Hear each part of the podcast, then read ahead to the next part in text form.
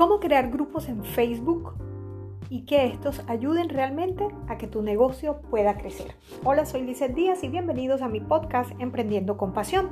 Sí, sé que existen millones de grupos en Facebook y quizás pertenezcamos a por lo menos unos 100 o 200. Incluso yo tengo un grupo que creé hace unos dos años de la revista que eh, dirijo, que soy la editora, que se llama Solo Mujeres Networking. Y pese a que hay más de 4.000 miembros, quiero confesarles que para mí este grupo, ahora que sé para qué se requiere un grupo y qué se necesita hacer en un grupo, siento que es un completo desastre. En el momento de crearlo no tenía ni idea para qué servía un grupo en Facebook y realmente cómo funcionaba en torno a tu marca. Por ello decidí hablarles de este tema.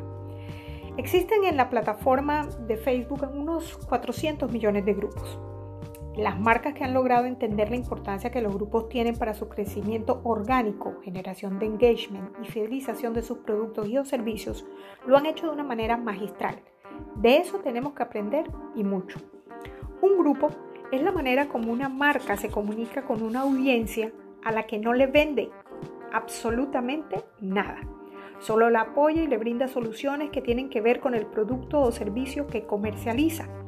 Estos grupos suelen ser muy exitosos porque a diferencia de tu fanpage, los grupos aportan contenido y permiten que los usuarios interactúen con ellos en un ambiente más relajado y con menos compromisos.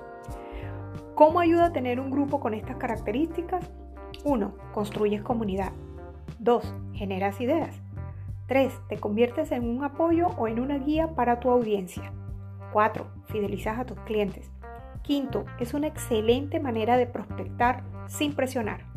Sexto, es una excelente herramienta para comunicarte y conectar a los miembros con tu fanpage.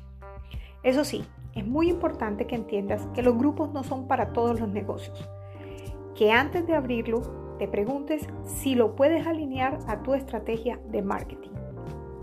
También es muy importante que quien gestione el grupo tenga claro cuál es la comunicación que quieres lograr a través de él. Algunas de las preguntas que te puedes hacer antes de abrir un grupo son las siguientes. ¿Es tu producto para un grupo específico? ¿Es para una industria en particular? ¿Es un producto para consumidores finales o es un grupo de networking? Piensa qué clase de comunidad quieres construir para ayudar a tu audiencia. Hay que resaltar que el contenido de los grupos tiene que ser totalmente diferente al de tu fanpage. Recuerda que el grupo requiere apoyo. La fanpage es una página de promoción y ventas. Puedes revisar algunos ejemplos como estos. Pelotón. Eh, la, el grupo oficial de ellos se llama Official Peloton Member Page. Es un grupo privado solo para las personas que adquieren su membresía. Mobile Monkey Island es una compañía que provee servicios de chatbot y marketing donde sus miembros pueden hacer preguntas que son resueltas por especialistas en el área. También puedes revisar el grupo privado de Coca-Cola o el que se llama Kindness Life Here, cuyo objetivo es compartir historias positivas de sus miembros. Ahora, te pregunto cómo podrías generar un grupo o crear un grupo que le dé contenido de valor a sus miembros, donde ellos puedan apoyarse unos a otros con información positiva y relevante. Es crucial que antes de comenzar el grupo defina sus valores, cultura y propósito. Los grupos tienen como objetivo crear relaciones y comunidad. Por ello Facebook prioriza el contenido de los grupos versus de las páginas. Un ejemplo de cómo puedes crear un grupo. ¿Cuál es la diferencia de un grupo y un fanpage? Supongamos que tú tienes una compañía de aires acondicionados.